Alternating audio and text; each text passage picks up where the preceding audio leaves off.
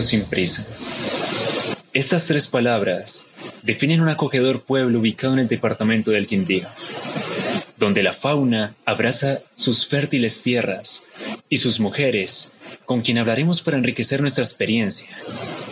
Ellas nos muestran su esencia, lo que vuelve mágico este lugar. Así que conozcamos sus caminos y viajemos juntos de la mano de nuestras invitadas.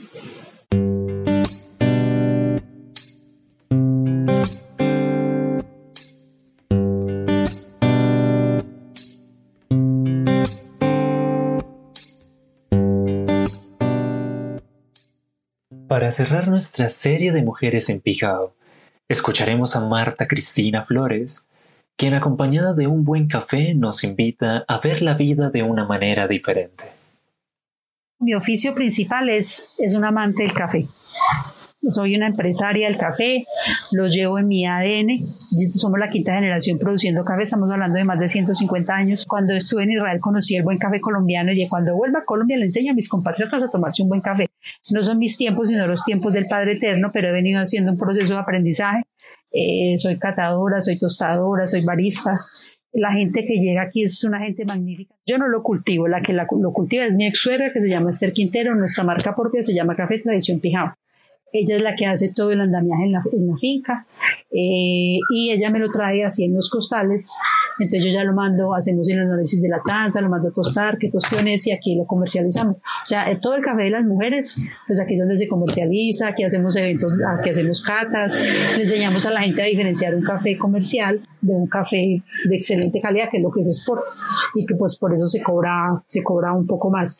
Aquí es más económico porque es el origen, lo tostamos acá cerquita, nosotros no hacemos procesos de tostión, pues porque no tenemos las máquinas. Tengo una, una crispetera eh, y yo hago tuesto café ahí, pero para mostrar a la gente la diferencia. Igual ese café no me sirve porque eso me lo, pues rapidito sale, o sea que está, por dentro estaría cocinado, pero por dentro seguramente no estaría, solo lo hago como demostración, para que la gente se entere de dónde sale el café.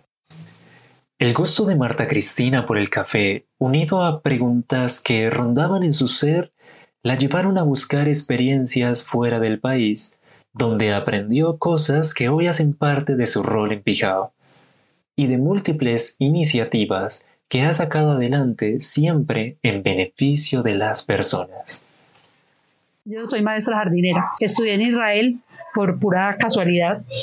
Aprendí muchísimas cosas. O sea, lo que soy ahora como líder comunitaria, lo aprendí en Israel. Llegué por casualidad una vez a la embajada a buscar un documento y encontré un volante donde decía que si eh, era extranjero que la municipalidad, o sea, la alcaldía quería saber qué pasaba con nosotros y como yo cuidaba niños, allá llegaban a contarme una cantidad de problemas que todo tenía la comunidad. Entonces yo fui a esa oficina de la alcaldía, empecé a contar, me, vinculé tanto, tanto con ellos que al final me pagaron la carrera, me pagaron cursos de liderazgo comunitario, nos mantenían asesores y yo creé una escuelita en Israel para niños de trabajadores extranjeros.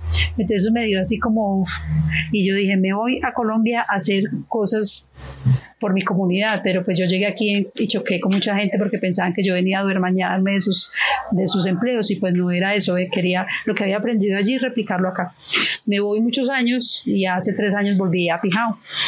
Eh, con esta tienda que ya había montado mi, la, mi hermana, la tienda ya lleva seis años, se llama la tienda del buen vivir y la tienda nace del movimiento de los pueblos del buen vivir o pueblos sin prisa. Mi papá se casó dos veces, nosotros somos del segundo matrimonio.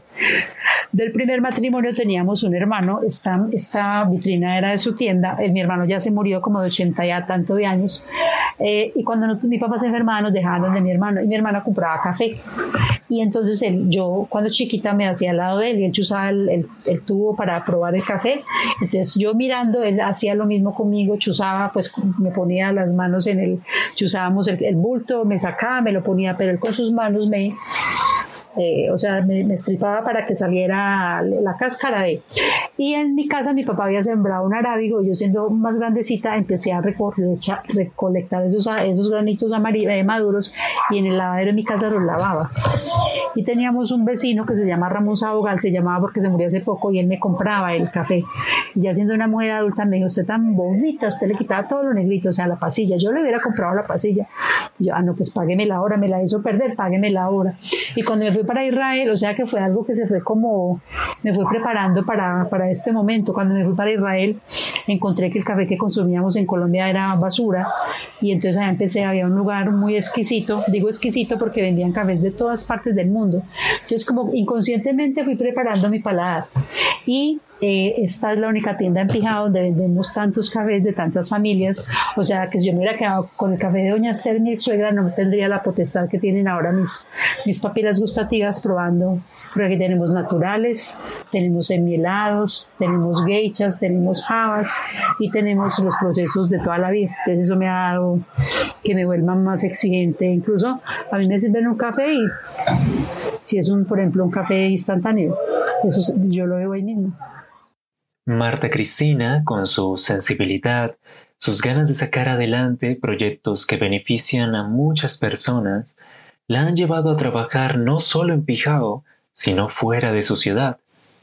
A pesar de que se ha encontrado con dificultades y a veces la motivación ha decaído, es el llamado por el servicio que siempre la ha hecho regresar y seguir adelante intentando y tocando puertas que hacíamos en Pereira era como conseguir eh, grupos vulnerables, eh, conseguíamos, eh, por ejemplo, que nos enseñaran a hacer algo, entonces lo transmitíamos, o señoras que cosían y no tenían elementos para coser, entonces alguna era amiga yo no sé quién, entonces nos regalaban cortinas, entonces, por ejemplo, la fábrica en el sótano, eso era una despensa de todo, hasta bicicletas para niños que fueran a, a las veredas a la, a la escuela pero era sin ánimo político, o sea, habían unas superderechistas en el grupo, habíamos otras más moderadas y dijimos una vez, aquí no se habla de política, porque eso terminábamos en unas garroteras, pero era como, sí, como de servicio nomás.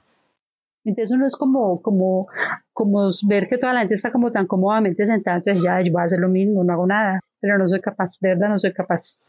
O sea, me duele el territorio, en la Escuela del Buen Vivir, en medio de deliciosas tazas llenas de café de diferentes tipos, han sucedido muchas anécdotas. Escuchemos algunas de ellas y entendamos mejor de qué se trata eso de vivir bien. Si yo estoy en paz en mi interior, yo estoy en paz con todo el mundo. Pero esas noticias falsas que nos bombardean, ¿qué aporta a mi intelecto o a mi salud mental a mi salud reproductiva. Y él me contó algo, yo fui sin a toda hora como un círculo vicioso, entonces cómo nos podemos limpiar de tanta de tantas cosas que hay en el mundo. También es, pues eso es lo que hace parte de la filosofía del buen vivir. Algo maravilloso que pasó cuando la pandemia, nosotros cerramos un mes y me llamó mi ex suegra y me dijo que necesitaba costales para empacar el café. Entonces yo le dije a mi hermana, voy a, a calentar la máquina porque lleva un mes sin sin hacer café para que tomemos cafecito y voy a, voy a seguir haciendo café todos los días para usted y para mí. Y estaba en ese ejercicio, había tenía las puertas abiertas, había sacado la mesa que hay afuera, pero solo por airear, no para, eso estaba solo. Cuando empezó a pasar la gente, yo ya tenía la máquina lista. Cuando empezaron a pasar las personas que tenían, podían salir con la cédula que si les vendía café. Entonces llamé al comandante y le pregunté y me dijo, doña Cristina, yo no sé usted por qué tiene cerrado, porque usted vende comida, o sea, yo vendo café, chocolate, panela, panela eh, también de pijao y, y, abrí.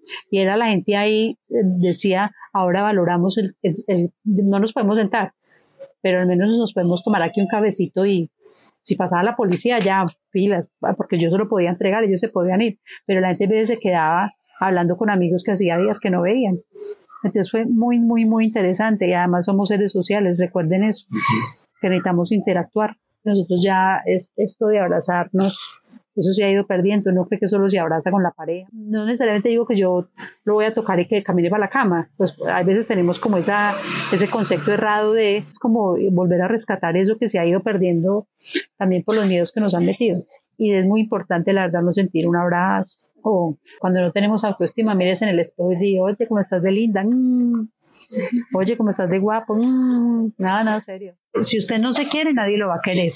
Cuando usted sale a la calle con autoestima, como que todo el mundo, va, ah, está resplandeciente. Cuando usted sale a la calle, nadie te va a mirar, cómo estás de feo, cómo estás de pálido. Entonces, como yo me valoro por lo que yo soy, yo no me valoro por lo que otros piensen de mí Cuando usted se autorrecrimina y viene otro encima y lo pisotea, yo, ay, sí, sí, sí, sí. Entonces no, no le importa yo cómo me siento, es como yo me siento. Y el resto, pues, no, uno no dice que hay veces uno no se levanta como que, ay, pero uno se da ánimos por algún lado, o porque tiene un hijo, porque tiene una pareja, o no sé qué. Eh, yo no soy feliz porque tengo una pareja y ella me dice, yo soy feliz por lo que yo soy. O sea, yo no necesito externalidades para mi felicidad, yo me las procuro. En la escuela del buen vivir saben que una vida de calidad requiere esfuerzo, demanda aprendizaje y por supuesto lucha. Y que no siempre esto necesariamente tiene que estar dentro de la academia. La vida en sí misma ofrece un montón de oportunidades de aprendizaje. Escuchemos lo que María Cristina piensa al respecto. No tenemos pensamiento crítico. No sé si a ustedes les gustará leer. Y cuando uno lee, uno tiene eh, más pensamiento crítico, uno adquiere un vocabulario increíble. Y para mí leer es viajar a muchos países del mundo, porque cuando usted lee tiene geografía, historia, gastronomía, política, es como hoy en día la gente veo que solo lee los encabezados de las noticias, pero no lo lee. Ay, ¿cómo le parece que ta, ta, ta, ta, ta? Y cuando uno va y mira la noticia completa, resulta que era diferente lo del encabezado, solo que los, los medios saben cómo manipular la opinión. Entonces los invito a que lean, muchachos, es muy importante. Yo difiero mucho de la academia. La academia hace muchas investigaciones, cobra millones de dinero por ella y se van a engatar al, al escritorio de un ministro, de una, ¿sí o no? Que hace la academia por esas investigaciones. Entonces uno va a, charlas donde PH, Magister, May, Marina. Y le, yo un día le dije, a, todas esas eh, especializaciones que ustedes tienen, ¿a dónde nos han llevado? Mire cómo está el mundo en este momento. Entonces, que cuando empecé mi primer semestre de administración de empresas, a los semestres eh, superiores los invitaron a, una, a un evento en, en, se me olvidó cómo se llamaba, en Buenaventura que me pareció tan interesante y yo dije, yo quiero ir, doña Cristina, usted apenas está empezando, pero yo ya tengo un recorrido con las empresas que he trabajado, yo, bueno, listo, va. Y un señor nos llevaron a una, a una bodega donde almacenaban aceites importados. Eh, y nos llevaron a bodegas donde traían granos del extranjero que yo había, ¡ah! pero si estamos llenos de verde porque traen granos del, o sea, casi todo lo que consumimos no es nuestro, por eso todo está tan caro. Y el señor les decía, Levántenme la mano, ¿quién de ustedes tiene empresa familiar? Ninguno. O sea que ustedes van a salir a repartir hojas de vida. Muchachos, si ustedes no se apropian, yo no me meto en política, que porque no, nos toca, a todos nos toca la política de alguna manera.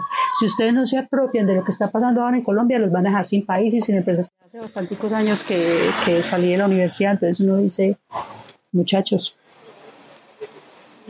cojan esas riendas eh, y, domen ese caballo porque si no, se no van a... Y, la gran mayoría sale a hacer empresa y hacer empresa en Colombia es, es bien complicado. Y, y más cuando uno es, es, crítico del sistema y uno pregunta, entonces a uno, a uno no lo tienen en cuenta ni para comprar una libra de café. Despidámonos de Cristina y la Escuela del Buen Vivir en Pijao y de todas las mujeres maravillosas que hemos conocido a través de estos episodios. Para terminar, tenemos una anécdota graciosa que al mismo tiempo nos trae una enseñanza. Bienvenidos a Pijao, un pueblo sin prisa que nos espera con los brazos bien abiertos.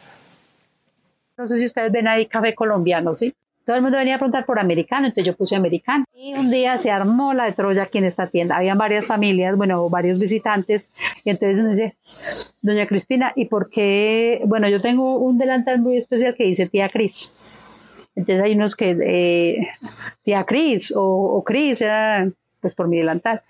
Eh, y ese señor me dijo, doña Cristina, ¿por qué usted tiene americanos si nosotros nunca tomamos o lo conocimos como americano?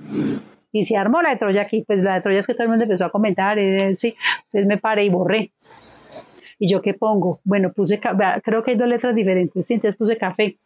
Que día estaba en una tienda y llega un señor y dice, me da un café colombiano, por favor. Entonces, café colombiano. Entonces la gente viene y mira la carta y dice, doña Cristina, ahí no dice americano, ese es el café colombiano.